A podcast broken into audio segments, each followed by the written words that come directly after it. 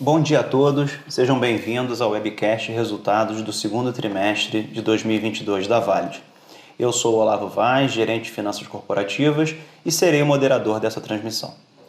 Antes de darmos início à apresentação, gostaria de fazer alguns avisos importantes. Informamos que esse evento está sendo gravado e que todos os participantes estarão apenas ouvindo a teleconferência durante a transmissão. Esse webcast está sendo disponibilizado com tradução simultânea para o inglês e a apresentação já está disponível no site de RI da Valid e aqui na própria plataforma de webcast. A seleção dos slides será controlada pelos senhores e o replay desse evento estará disponível logo após o seu encerramento. Ao fim das apresentações, daremos início à sessão de perguntas e respostas, e as perguntas poderão ser feitas a qualquer momento durante o evento e deverão ser enviadas através do chat da plataforma que fica localizado no canto esquerdo da página, sinalizado com a luz piscando.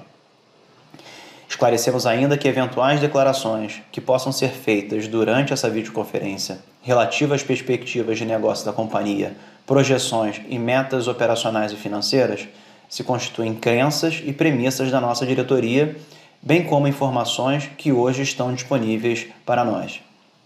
Considerações futuras não são garantias de desempenho pois envolvem riscos, incertezas e premissas, já que se referem a eventos futuros e, portanto, dependem de circunstâncias que podem ou não ocorrer. Os investidores devem compreender que as condições econômicas gerais da indústria, além de outros fatores operacionais, também podem afetar o futuro da empresa e conduzir a resultados que diferem materialmente daqueles expressos em tais considerações. Feitas as devidas considerações, apresento agora os participantes da video, videoconferência de hoje.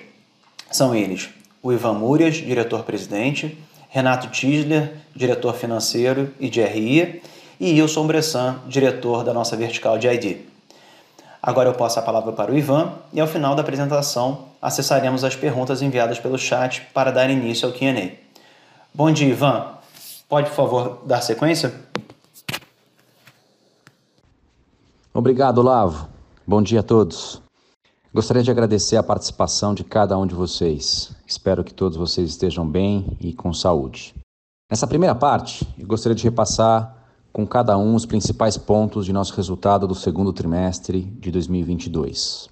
No primeiro ponto, gostaria de dizer que nós encerramos o segundo trimestre com 602 milhões em receitas, a maior receita trimestral da nossa história apresentando um crescimento de 11% versus o segundo trimestre de 2021 e com 138 milhões em EBITDA, um crescimento de 88% versus o segundo trimestre de 2021.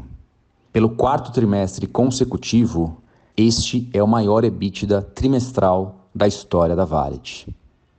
Passando para o segundo ponto, isso só foi possível pois, no segmento de ID, o Vale de ID, a nossa receita cresceu 27% e o nosso EBITDA cresceu 200%, atingindo 47 milhões no trimestre, resultado da maior volumetria dos últimos 15 meses, com 6,3 milhões de documentos emitidos no Brasil. No semestre, nós crescemos a receita em 27% e o nosso EBITDA em 125% nessa vertical. Passando para o terceiro box, na vertical de VPay, embora a demanda tenha se mostrado menos pujante versus os trimestres anteriores, especialmente em função da alta da Selic, consequentemente do maior CAC para os bancos, fintechs e neobanks, os nossos clientes, e dos maiores níveis de inadimplência registrados tanto na rede bancária como nas redes varejistas, ainda assim a nossa receita aumentou 7% em função da venda de cartões de maior valor agregado, assim como as fortes vendas na Argentina.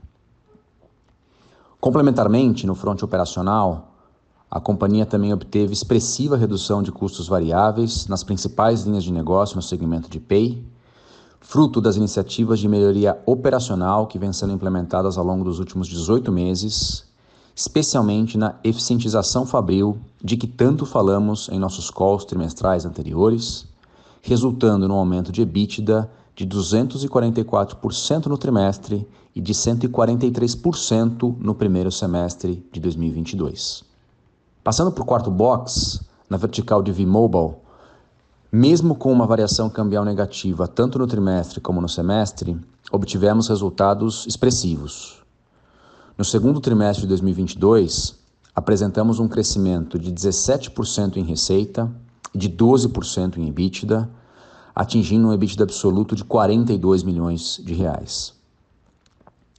Isso só foi possível devido à melhora de mix de chips e de alocação geográfica entre os diversos países mas também devido à otimização constante de nossos custos operacionais. No semestre, ainda que com volume 17% inferior, a vertical obteve um crescimento de 19% em receita e de 20% em EBITDA versus o ano de 2021. Indo para o quinto box e seguindo nosso esforço contínuo de otimização das linhas de negócio, Celebramos ao final do segundo trimestre de 2022 um contrato de venda de ativos nos Estados Unidos, as unidades de ID e PAY, para a GID, cujos recursos acelerarão o processo já em curso de melhoria da estrutura de capital da Valid. Esse desinvestimento faz parte da revisão de portfólio iniciada em 2020 e que também incluiu o fechamento e venda das plantas operacionais no Rio de Janeiro e São Bernardo do Campo, a venda da fábrica de Monrose, nos Estados Unidos, e a descontinuação de algumas unidades de negócio que apresentavam baixo retorno. Nosso julgamento é de que, devido à baixa sinergia com os ativos core no Brasil e nossa, portanto, baixa ability to win no mercado mais competitivo do mundo, dificilmente nós obteríamos os ROICs que temos na operação brasileira e que, portanto, o ativo de fato faria muito mais sentido nas mãos de um outro operador estratégico como a GID. Isso sem contar com o Management Distraction, que trimestralmente drenava energia, foco e atenção de membros importantes de nosso management team. Indo para o sexto e último box, como resultado e consequência de toda a entrega operacional, o EBITDA dos últimos 12 meses já supera os 440 milhões de reais. Esse fato, somado ao processo de alongamento de dívidas, também concluído no final do segundo trimestre de 2022, resultou no indicador de dívida líquida EBITDA de 1,2 vezes, o menor patamar desde 2014.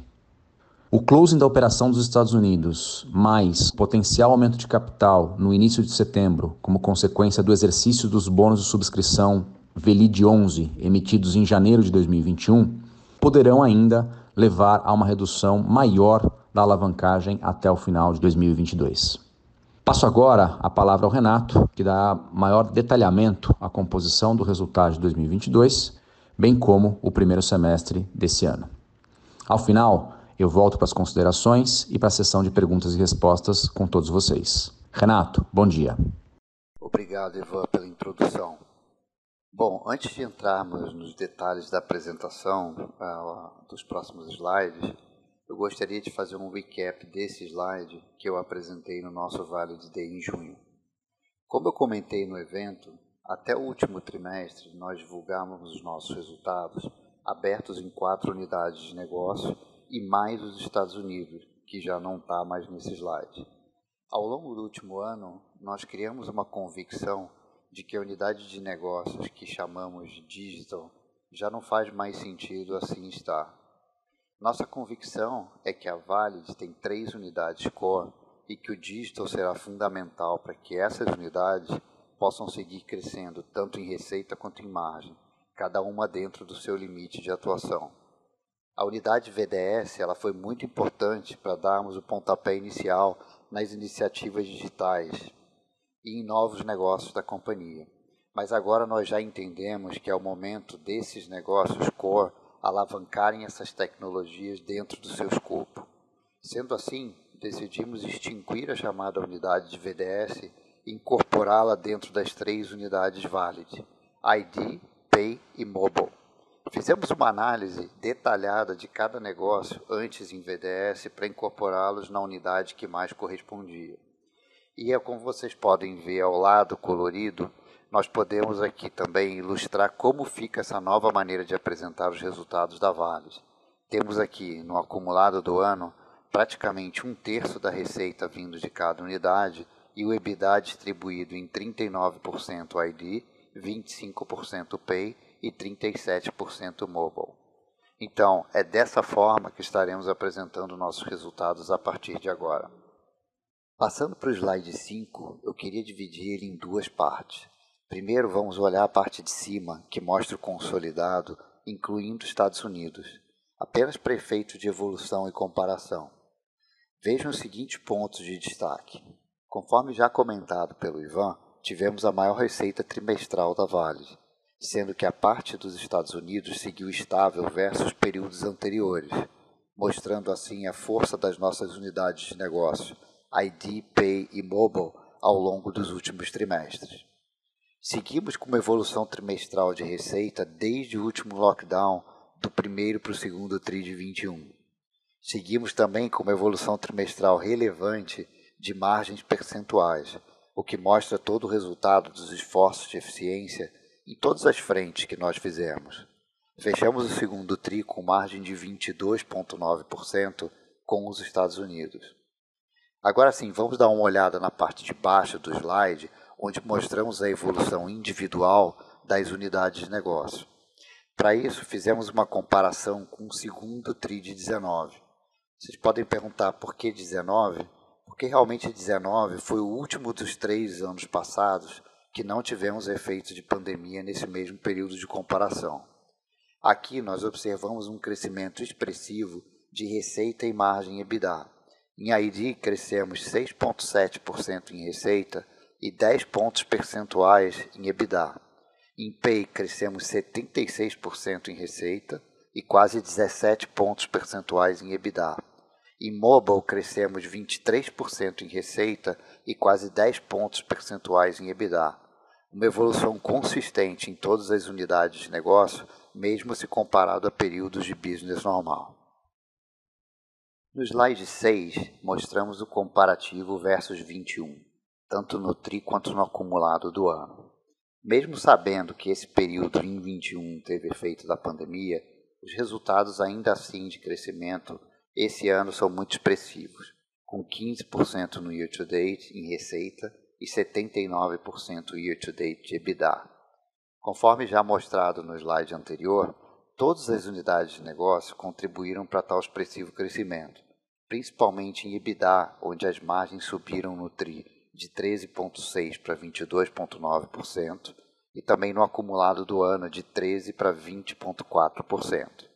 Outro dado muito relevante é que já temos um acumulado de EBITDA de 440 milhões nos últimos 12 meses, que é também um novo recorde da Valid e que também contribuiu muito para a queda acelerada da nossa alavancagem.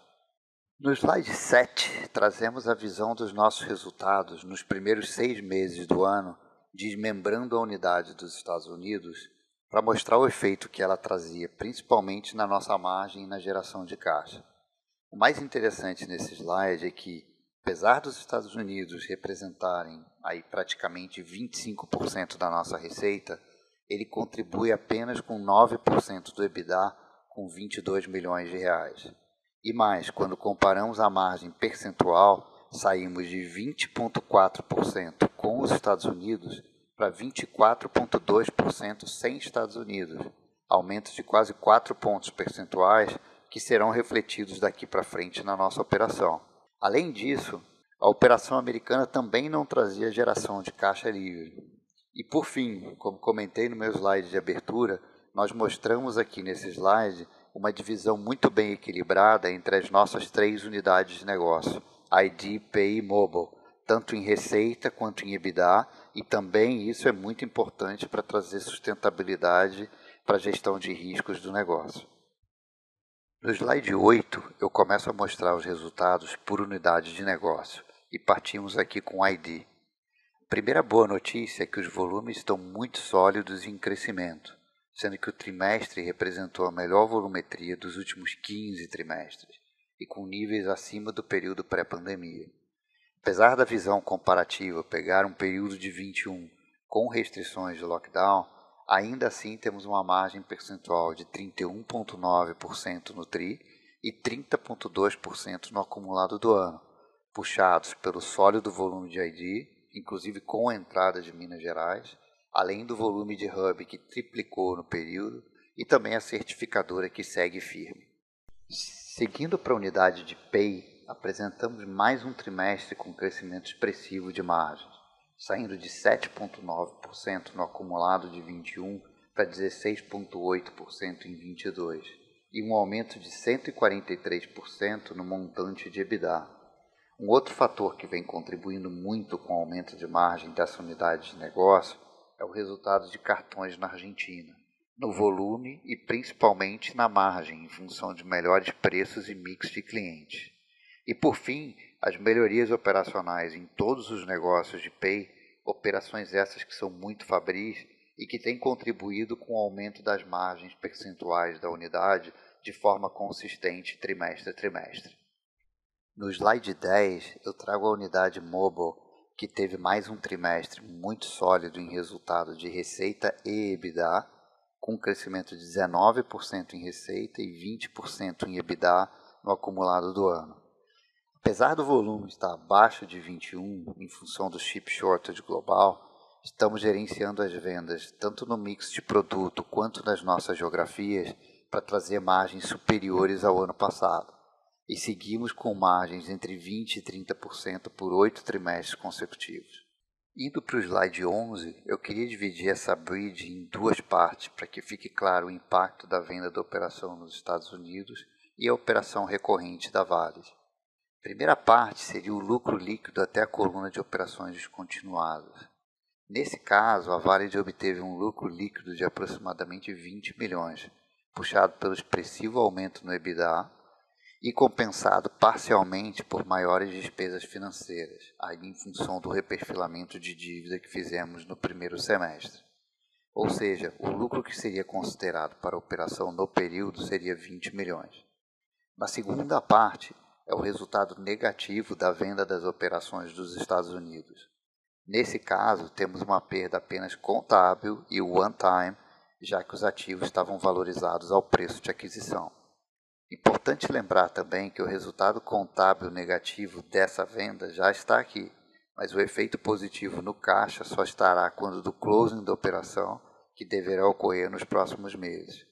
Além disso, também teremos o efeito positivo de free cash flow na operação recorrente da Vale com essa venda dos Estados Unidos.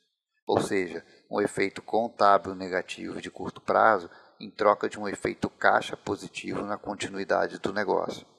No slide 12, e agora falando de fluxo de caixa consolidado, obtivemos uma geração operacional de 212 milhões no acumulado do ano, isso puxado pelo aumento do EBITDA e compensado parcialmente pelas saídas com CAPEX e juros, de modo que geramos um adicional de 49 milhões para pagamento de principal e JCP no período.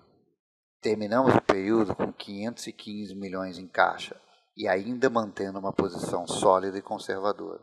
O slide 13 é bem interessante, porque mostra a combinação do resultado operacional e financeiro gerado pelas nossas ações no primeiro semestre do ano. Começando com o gráfico de cima, nós fechamos o semestre com a dívida já bem melhor distribuída nos anos e também mais alongada, chegando até 2027. E isso sem considerar a venda dos Estados Unidos e outros potenciais eventos de liquidez ao longo dos próximos meses. Concluímos também a nona emissão com demanda de 1,6 vezes o valor inicial de 250 milhões e com redução de mais de 100 basis points do spread versus a oitava emissão. Além disso, também renegociamos as outras principais dívidas, também com prazos mais longos e spreads menores. E no gráfico de baixo, a gente pode ver que o resultado de tudo isso é refletido na nossa alavancagem, que vem caindo trimestre a trimestre e já chegando a apenas 1,2 vezes o EBITDA. No slide 14, o mais relevante aqui para o curto prazo é o bônus de subscrição, que tem vencimento em 5 de setembro, com a possibilidade de levantar um volume de aproximadamente 110 milhões de reais. Entrando agora na seção onde chamamos de desinvestimentos e novas oportunidades, eu vou fazer a parte dos Estados Unidos e depois vou convidar o Bressan, nosso diretor da unidade de ID, para falar do novo RG e da VSoft. Começando essa parte no slide 16 com os Estados Unidos, A lógica de desinvestimento ela está totalmente alinhada com a revisão de portfólio que nós iniciamos em 2020 e que também incluiu o fechamento de plantas do Rio de Janeiro e São Bernardo, a venda da unidade de Monroe nos Estados Unidos e a descontinuação de unidades menores que apresentavam baixo retorno e também pouca escalabilidade. Tanto os Estados Unidos quanto os demais foram amplamente divulgados ao mercado ao longo de 21 e início de 22. A saída dos Estados Unidos se deve ao fato de termos lá pouca ability to win é, e também dada a pequena participação da Valid no mercado, tanto em ID quanto em Pay. Para a Valid, aquela operação apresentava um ROIC bem abaixo das nossas três unidades core, ID, Mobile e Pay. Isso tudo é bem diferente quando essa operação passa para um player global estratégico, que aí sim vai conseguir escalar ambos os negócios e obter sinergias que a Valid não conseguiria. Por isso entendemos que a GID seria o parceiro ideal para essa aquisição e assim foi estabelecida a nossa relação ao longo dos últimos meses. Lembrando que a operação mobile nos Estados Unidos continua com a Valid dentro da nossa plataforma global. E ainda temos um negócio de data que tem potencial de desinvestimento, mas que também poderá gerar um efeito contábil negativo num primeiro momento. Com isso, encerro minha, minha participação na apresentação e passo para o Bressan seguir com as novas oportunidades. Obrigado, Renato. Eu vou compartilhar com vocês agora algumas atualizações da vertical Vale de ID e iniciativas de inovação. E começo falando pelo novo RG. Como anunciamos em apresentações anteriores, chegou a hora de iniciar a implantação do novo RG no Brasil, conforme especifica o decreto 10977. Nesse momento, a Vale está desenvolvendo, junto com as cinco estados mais Distrito Federal, pilotos de emissão do novo RG.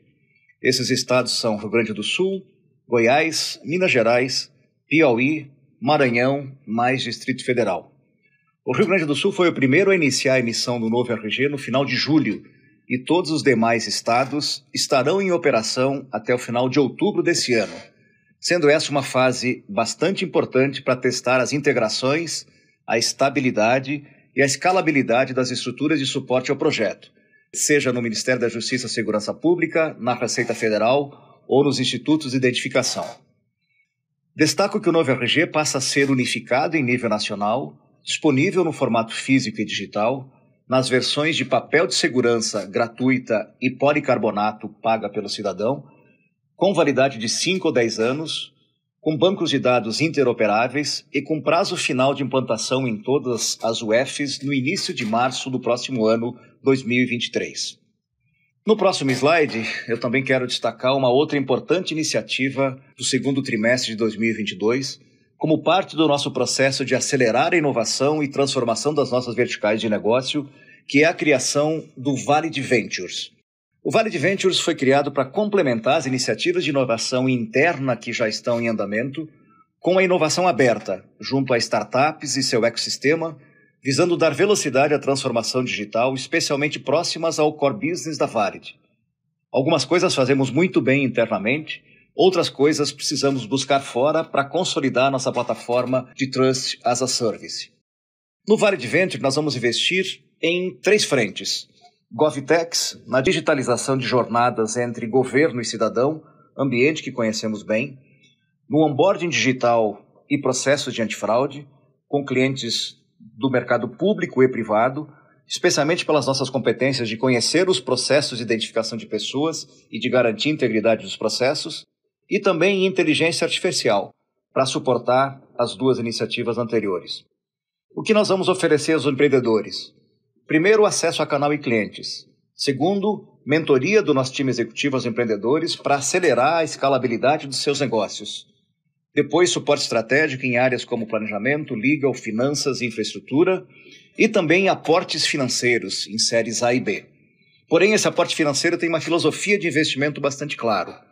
Nós começamos como minoritários no início e com opções de controle futuro, conforme a tese se desenvolve, entregando liberdade para o empreendedor executar essa sua tese e dando suporte no que ele precisa para crescer nessa jornada para viabilizar o seu projeto.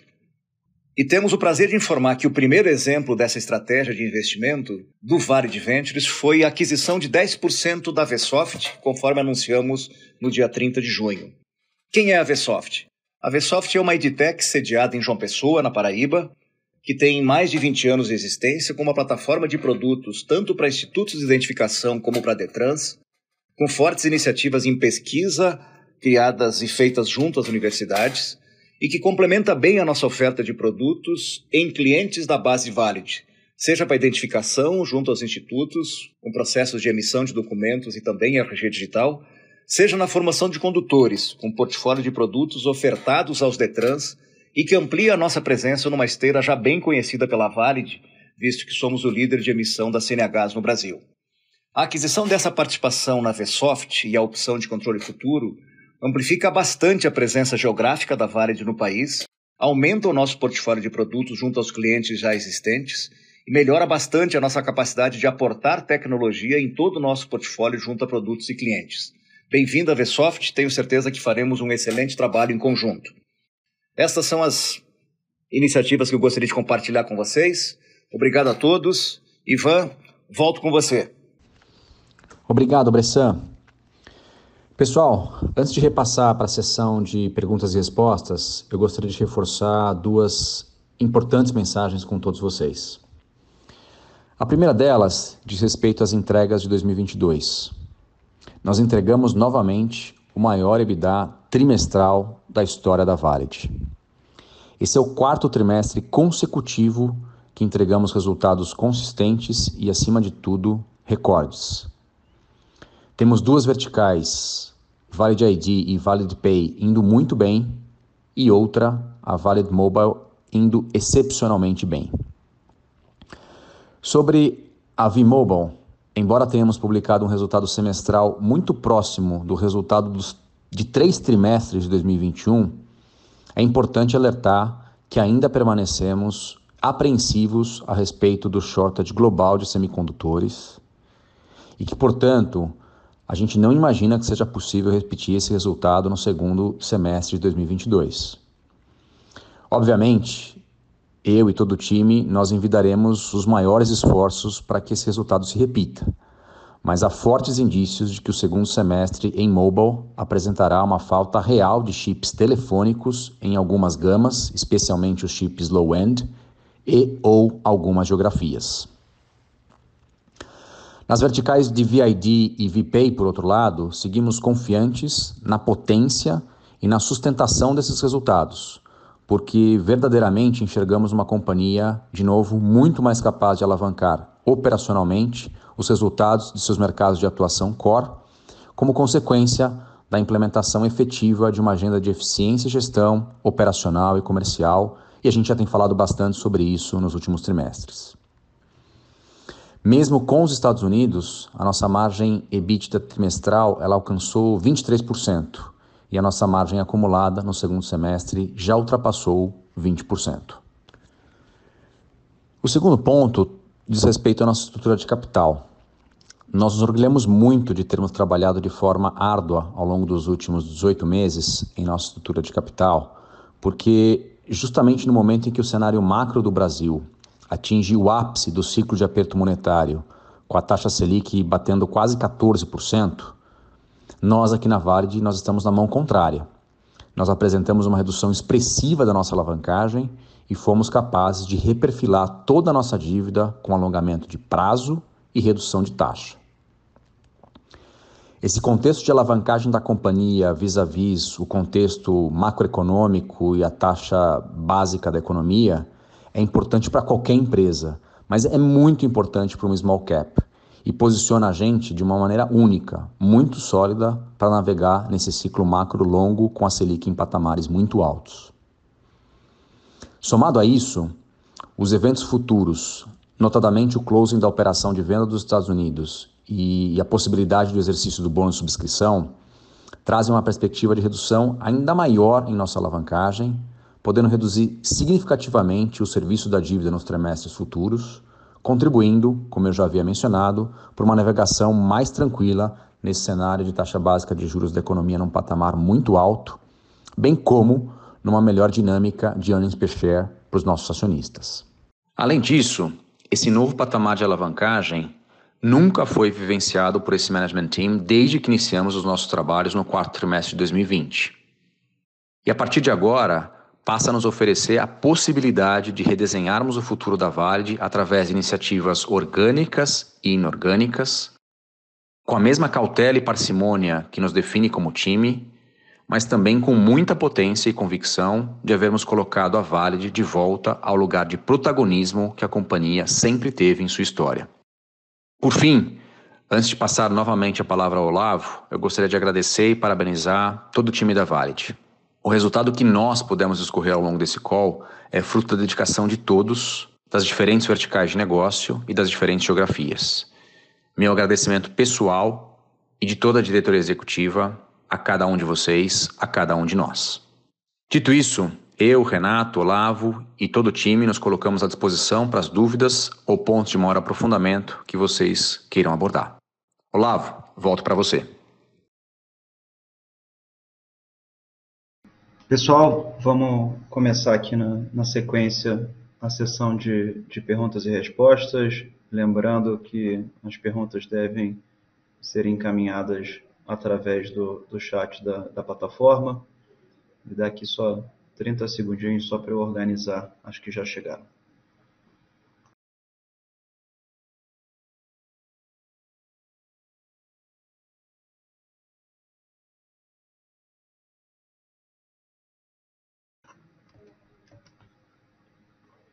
Vamos aqui à, à, primeira pergunta. Renato, a pergunta veio do Fábio. É, parabéns pelos resultados de receita e EBITDA. Porém, quais foram os principais motivos do pequeno prejuízo no segundo trimestre de 22? É, aqui, basicamente, o prejuízo ele é em função do, da, de, da gente ter registrado já no segundo trimestre do ano a, a prejuízo da venda da operação dos Estados Unidos. Né? Então, a operação, é, toda operação excluindo os Estados Unidos, teve lucro, né? então a gente estaria mostrando um resultado positivo no trimestre, mas em função da gente ter é, considerado os Estados Unidos, a gente veio para um pequeno prejuízo. Então, é basicamente essa é a diferença entre ter um lucro e ter um prejuízo no segundo trimestre.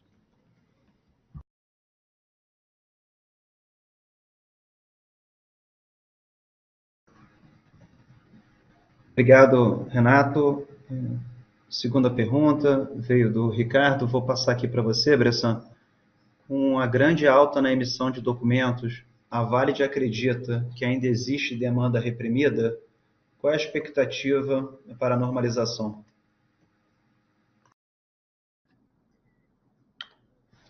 Obrigado, Ricardo, pela pergunta. É, a gente sim acredita que ainda tem bastante demanda reprimida especialmente no que, no que se refere à renovação do documento CNH. Vamos lembrar aqui que eh, o Senatran ele estabeleceu um calendário de renovação das CNHs bastante extenso, que ele só termina em agosto de 23, e que, inclusive, ele estabelece um calendário postergado de renovação para vencimentos atuais. Tá? Então, se eu tenho a minha carteira, a minha CNH vencendo agora em agosto de 22, eu não preciso renová-la agora, eu só preciso renová-la por lei até 30 de abril do ano que vem, de 23. Então, acho que esse calendário da CNH, ele está um pouco deslocado e, com certeza, nós não capturamos toda a demanda reprimida ainda. Porém, quando a gente olha o resultado recorde, o que acontece é que a gente está com um resultado, sim, satisfatório em CNH, podendo capturar muito mais volume até agosto do ano que vem. A gente está com um resultado melhor em RG, é, a renovação de identidade ele se deve especialmente porque é, nós temos novos estados em operação, então nós implantamos, comparando 22 com 21, implantamos é, Piauí, Espírito Santo, que são adicionais, e Minas Gerais, que agora começa a estar muito próximo do seu full potential de emissão mensal.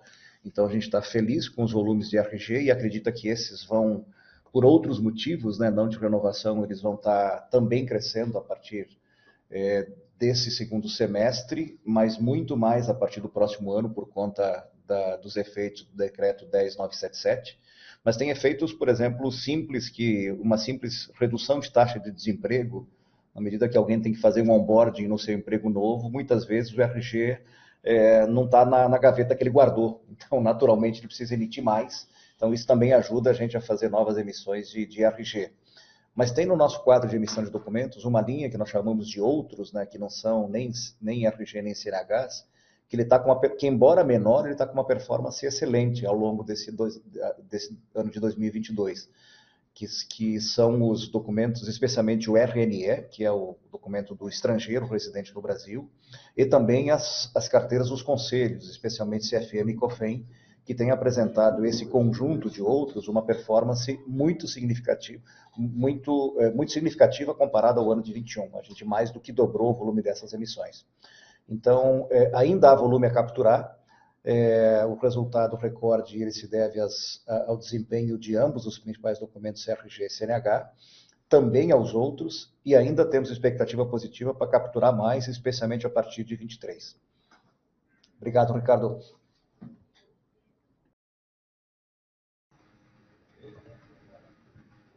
Obrigado, Brevsan. Renato, uma pergunta do Fábio. Qual a expectativa para o segundo semestre e para o primeiro trimestre de 23?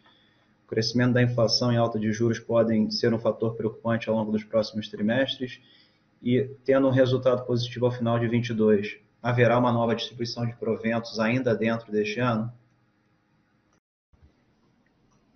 Então vamos lá, vamos, vamos só dividir então a pergunta. A primeira parte dela, né, que é em relação à expectativa de resultados do segundo semestre, do primeiro e do ano que vem, é, como vocês sabem, a gente não dá guidance né, de números. Então, assim, infelizmente, não podemos dizer aqui qual é a nossa projeção para o segundo semestre e para o ano que vem. Mas o que eu posso dizer para vocês é que agora no terceiro TRI a gente continua a cooperação rodando muito bem e a expectativa é que o terceiro TRI seja assim. O quarto TRI também temos sempre aqui uma questão de sazonalidade, principalmente do telco, né, que costuma ser um, um trio um pouco mais baixo, mas fora a sazonalidade que é já comum, que vocês já percebem todos os a gente vem cooperação rodando muito bem. A, a, segunda parte da pergunta, que é em relação ao crescimento da inflação e alta de juros, é, isso aqui sempre é um, um fator preocupante, né, do ponto de vista, principalmente de uma empresa que esteja muito alavancada. O que a gente vem fazendo né, nos últimos trimestres é justamente buscar essa desalavancagem para que a gente possa ter uma gestão mais segura em relação às nossas dívidas e, consequentemente, também aos juros que a gente paga considerando essas taxas crescentes. Então, essa tem sido a nossa estratégia. Né? A gente fez a emissão da nona, da nona série de debêntures para pré-pagar um pouco mais da metade da oitava e agora com os proventos da venda dos Estados Unidos e possivelmente também é, é, com a questão do aumento de capital, né, do bônus de subscrição e outros eventos de liquidez aí já menores, a gente tem condições de pré-pagar também a outra metade da oitava e com isso a gente ter uma alavancagem ainda mais baixa do que o que a gente apresentou agora no segundo TRI e também reduzir essas despesas de juros que a gente tem aí com essa crescente alta da Selic. Então, essa é a segunda parte da sua pergunta. E a terceira parte da pergunta, aí tem a ver em relação à distribuição de proventos. Né? Aqui, é, sim, a gente tem, a gente está projetando, sim, pagar, e aí pode ser através de JCP ou através de dividendos, né? vai depender de como estiver o resultado do fim do ano. É, a, a, aquilo que eu comentei na pergunta anterior, né, quando a gente fala do impacto do, da venda dos Estados Unidos no nosso lucro líquido, ela afeta também para efeitos de cálculo de JCP, mas é, vamos lembrar também que essa questão dos Estados Unidos, quando a gente registra isso no resultado, ela é one time, né? Mas por outro lado, vamos chamar assim, going forward, a gente isso também ajuda a gente a melhorar o nosso resultado. Então a gente tem sim a, a, a previsão, é uma é uma intenção nossa manter um padrão anual aí de pagamento de proventos para os nossos acionistas.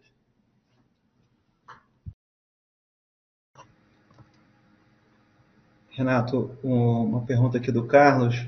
O que levou o IR a ficar em um percentual bem elevado nesse trimestre? Então, Carlos, aqui novamente a questão da, da de registrar a venda dos Estados Unidos é, é, agora no segundo trimestre, isso impactou nosso, a nossa taxa efetiva de imposto. Porque o que, que acontece? A, a, venda dos Estados Unidos, né, ela é feita, é, ela, é, ela é registrada na contabilidade fiscal americana. Então, nos Estados Unidos, essa perda ela gera um crédito e esse crédito que lá acontece, né, que são é, os, os, créditos que a gente chama de NOLs, eles ficam lá registrados, de modo que a nossa operação de telco americana, à medida que ela vai gerando lucro daqui para frente, ela pode ir consumindo esses créditos gerados.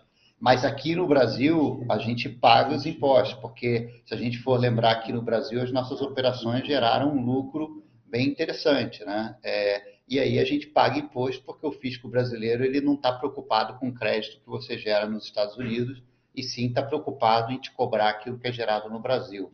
Então, em função disso, apesar da gente ter apresentado um resultado consolidado que é um pequeno prejuízo, do ponto de vista tributário aqui no Brasil a gente teve sim contabilmente e com isso a gente apresenta uma taxa efetiva realmente muito alta. Mas, de novo, se tirar o efeito é, da questão da venda dos Estados Unidos, a gente volta a um patamar aqui normal de taxa efetiva de imposto. Nada que preocupe a gente, principalmente olhando para frente. Obrigado, Renato. É, Ivan, tem outra pergunta do Carlos. Como vocês estão vendo o desempenho da VHub para o resto do ano? Existem concorrentes nessa vertente?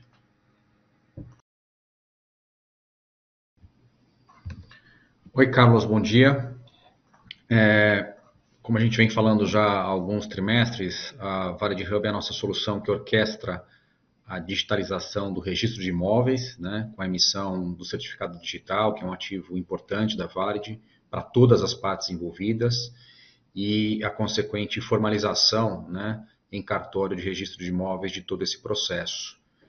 Carlos, nesse, nesse primeiro semestre, a gente passou a consolidar essa solução, como o Renato explicou, é, dentro da vertical de ID, justamente porque ela está, é, além da orquestração da esteira em si, ela está muito baseada na emissão do certificado digital, que é nosso, esse nosso ativo de, de ID.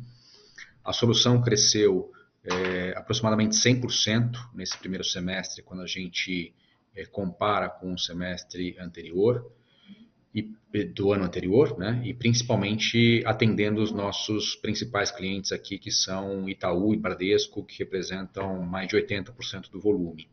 Como a gente sabe pelo mercado, é, o Itaú e o Bradesco é, são os maiores financiadores imobiliários do, do, Brasil, logo após a Caixa Econômica Federal, e o volume desses dois bancos representa uma Caixa Econômica Federal inteira. Então, o nosso trabalho tem sido amadurecer essa esteira para atender esses clientes. Atualmente a gente atende hoje menos de 10% do volume desses clientes, né, do Itaú e do Bradesco, e a nossa intenção é, é que a gente é, amadureça essa esteira para atender cada vez mais volume desses clientes. Então, só poder penetrar é, mais o volume do Bradesco e do Itaú vai é, nos garantir crescimento futuro e aí, junto com, com esse amadurecimento, atender né, outros bancos é, que basicamente usam dessa mesma esteira sem muita adaptação, sem, muito, sem muita necessidade de desenvolvimento tecnológico adicional. Por fim, a gente tem é, pontualmente alguma, alguma concorrência, sim, mas muito mais baseada em assinatura avançada ou qualificada, não em certificado digital, e com muita concentração de solução em São Paulo e não nacionalmente, como é a perspectiva da nossa solução. Né? E como a gente sabe que é, a decisão de, de aceitar é, uma assinatura qualificada ou um certificado digital, ela parte das diretrizes do CNJ e das decisões dos oficiais é, de registro de cartorial, então a gente acredita que a gente tem né, a solução mais completa em termos de garantia é, e certamente é de maior abrangência geográfica. Carlos.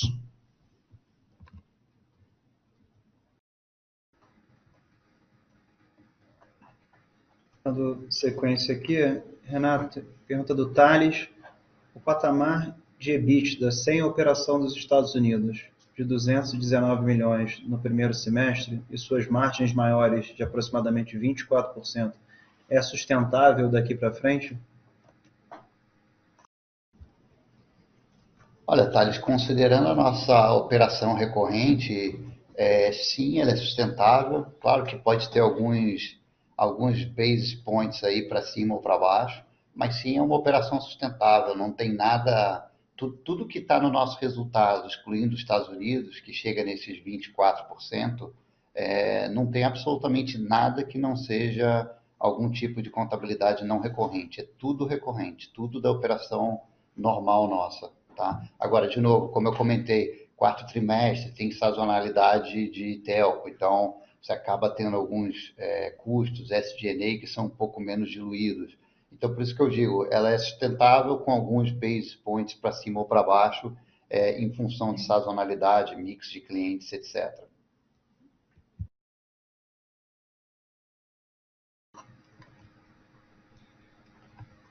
Renato, pergunta do Júlio. Parabéns pelos resultados. Qual o valor da venda dos ativos dos Estados Unidos?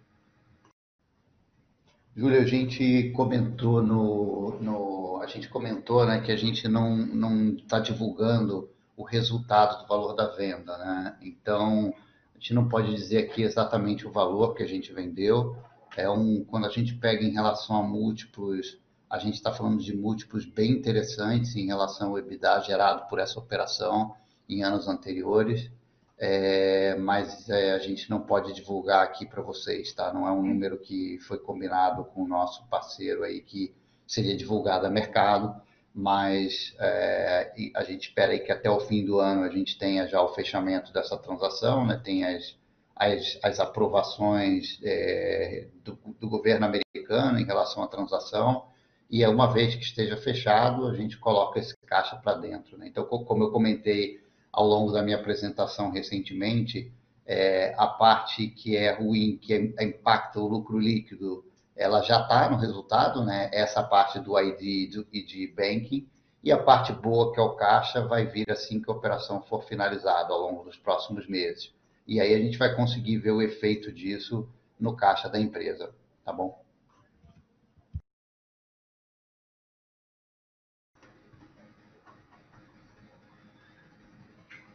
Próxima pergunta do Eduardo. Vou passar aqui para você de novo, Renato. Qual seria o lucro recorrente do segundo trimestre de 22, tirando o efeito one-off da venda dos Estados Unidos? Seriam 51 milhões a mais? Existe algum outro desinvestimento ainda a ser feito?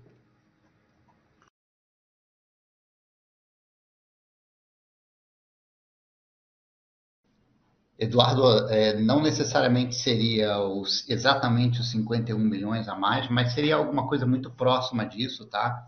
É, então, você tem razão aí, é, rounding numbers é alguma coisa próxima disso, você devolver aí em torno de 50, 51 milhões de volta para o nosso resultado, que daria aí um lucro líquido no trimestre de aproximadamente 40 e poucos milhões de reais.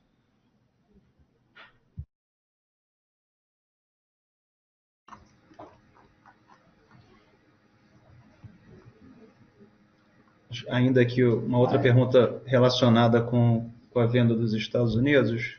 A pergunta veio do Yuri. Considerando a entrada de caixa da venda dos Estados Unidos e a exclusão do resultado da unidade, qual seria a alavancagem da companhia hoje?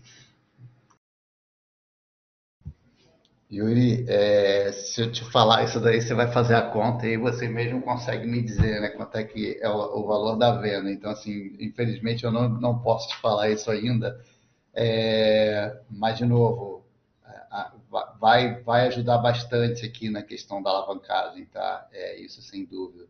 E, e, só na pergunta anterior eu esqueci de responder em relação a se tem novos investimentos a serem feitos.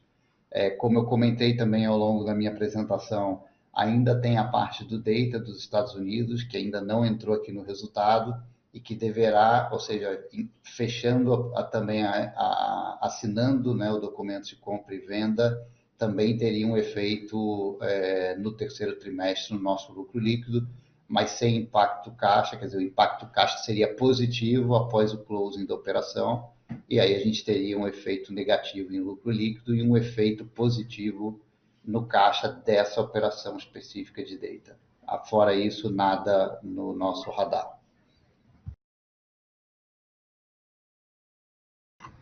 É, e, e, só complementando aqui o, o, que o Renato disse, né, a entrada dos recursos dos Estados Unidos, assim como a eventual entrada do aumento de capital, esse caixa ele vai ser direcionado para o pagamento, para encerrar a oitava emissão de debêntures, né, que a gente já fez, a gente já pagou praticamente 50% dela, né, então a gente vem repetindo qual seria aí a, o destino desses recursos. Tá?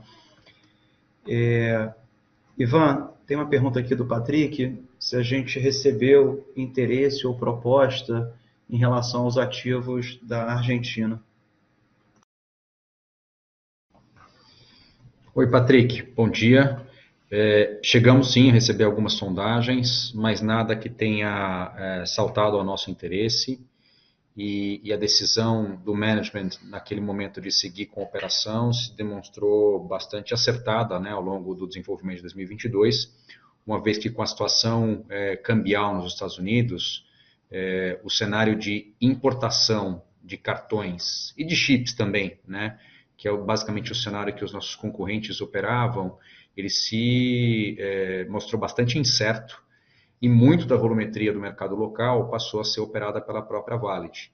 Então, como eu tenho dito para vocês em alguns trimestres, tanto na dinâmica de chips telefônicos globais, como na dinâmica de chips bancários, é, tem sido muito importante ter um processo robusto de SNOP, de alocação de chips por cliente, por geografia, e da companhia demanda um conhecimento bastante profundo também do, do GP Unit, né, do Gross Profit Unit por produto.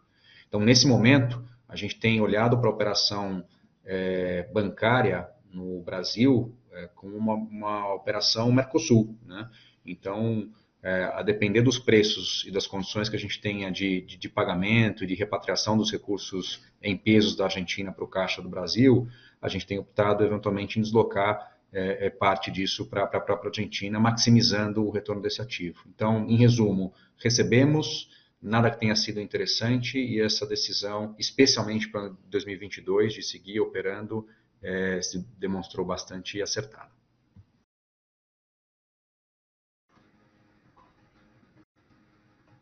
Dando sequência, Renato, próxima pergunta veio do, do Marco. No primeiro trimestre, houve perdas monetárias com recebíveis. Qual o impacto nesse segundo trimestre? O ajuste dos ativos vendidos nos Estados Unidos foi somente o ajuste entre valor contábil e valor de venda? Existem mais alguns custos a serem apropriados? Bom, a, a, primeira parte da tua pergunta, Marco, é, sim, a, no primeiro trimestre essas perdas monetárias de recebíveis, elas, se vocês lembrarem que a gente comentou, elas estavam relacionadas a um mútuo que nós temos aqui com a nossa subsidiária na Espanha. Isso foi fechado em euro, um patamar de dinheiro alto. Como houve uma queda muito grande no primeiro trimestre é, do euro em relação ao real, a gente teve uma, uma perda contábil. Eu gosto de lembrar disso, que é apenas contábil, né, de variação mútuo, que seria o recebível e agora nesse segundo trimestre a gente reverteu um pedaço disso. Então tem mais ou menos 16 milhões de reais que veio positivamente em função do euro ter voltado um pouco. Né? Mas é, esse é difícil da gente dizer como é que vai ser para frente, porque né, cada mês aqui é, uma, é um câmbio diferente, cada mês a gente, tá, a gente ouve aqui o consenso de mercado mudando. Tá? Então, agora, da segunda parte da tua pergunta, sim, né? Aqui, quando a gente registra essa perda, é, é, é a regra contábil que vocês é, conhecem, né? A gente pega, sem dúvida, valor vendido, valor dos ativos, mas sim entram também é, diversos custos relacionados à operação, eles também estão todos apropriados nesse valor que é ajustado, tá? Então, é isso que a gente registrou na nossa contabilidade até agora.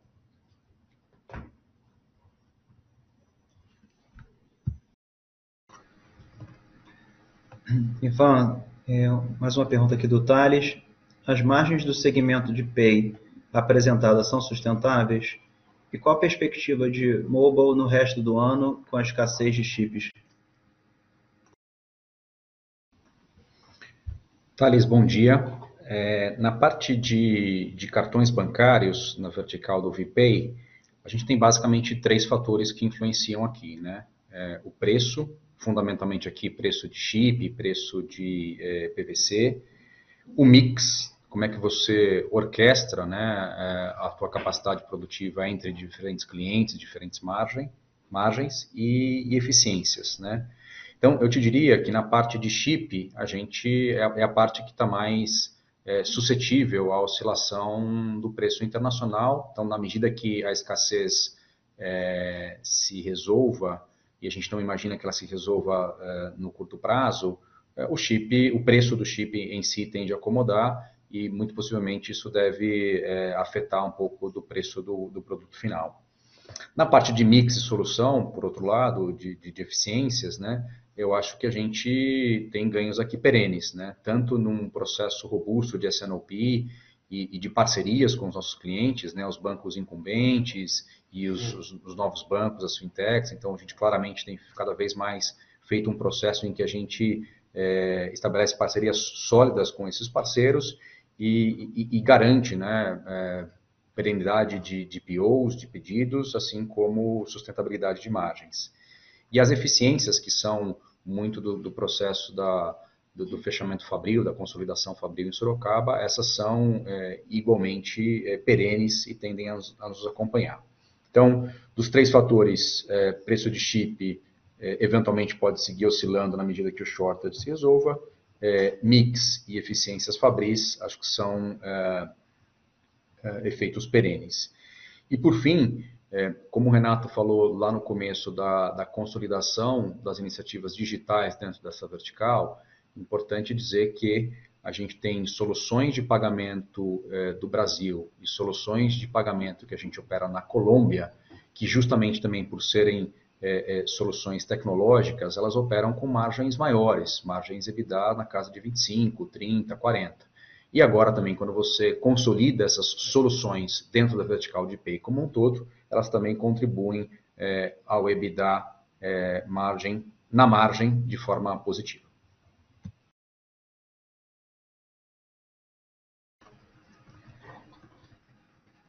Vamos lá. É, Renato, pergunta do Davi. Parabéns pela forte conversão de EBITDA em geração de caixa para a firme expansão do ROIC. Esse patamar de conversão pode ser considerado recorrente? Olhando para frente, o que podemos esperar de CAPEX para sustentar as operações atuais sem considerar M&A? Davi, da, da, primeira parte da tua pergunta, é, sim, a gente está falando aqui de um nível de cash conversion é, que a gente pode considerar é, é recorrente, né? A gente teve, imagino que você está falando da geração de caixa operacional, né, que está na nossa apresentação de resultados. Ali a gente, a gente fala em um CAPEX que no primeiro semestre desse ano ele foi até mais alto do que o que a gente é, teria proporcionalmente se fosse mês a mês, em função da gente ter feito a implementação de alguns novos estados de ID no primeiro semestre do ano que, uma vez feito, depois você colhe os benefícios e não tem nenhum investimento tão relevante a ser feito. Então, nós não temos nenhum grande investimento em novos estados para serem feitos agora de forma relevante no segundo semestre. É, então, sim, a gente espera. O ROIC, de fato, a gente está avançando no ROIC, né? Então, quando a gente pega o ROIC, a parte do NOPET, a gente melhorou bastante, trazendo uma margem EBITDA mais forte.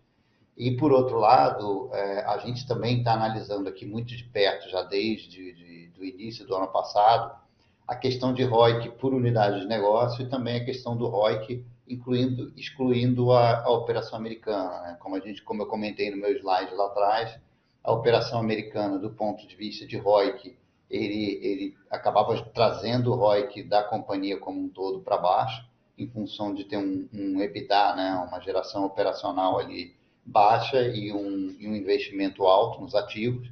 E no momento que a gente exclui a operação americana, automaticamente a gente já ganha alguns pontos percentuais de melhoria no ROIC. Então, isso é algo que a gente está é, percorrendo aqui, estamos indo atrás de um ROIC cada vez melhor. Então, a gente tem trabalhado, obviamente, tanto na parte da geração do NOPET, né, EBITDA para NOPET, como também estamos trabalhando na, no controle de CAPEX e também no controle do nosso capital de giro. Aí, o, e por fim, o CAPEX é, do que a gente está falando aqui para o ano, a gente tem dito aqui que a nossa expectativa é ficar dentro aí de, um, de uma faixa de 100 milhões para esse ano, sem M&A, como foi perguntado aqui.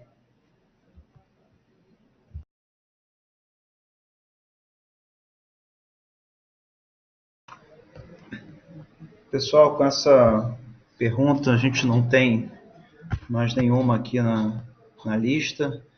É, novamente, queria agradecer aqui a participação de todos, toda a equipe aqui de RI, assim como toda a diretoria da, da empresa, estamos à disposição para dúvidas adicionais através aqui do canal de, de RI. Um bom dia a todos e voltamos a nos falar em breve. Um abraço, tchau, tchau.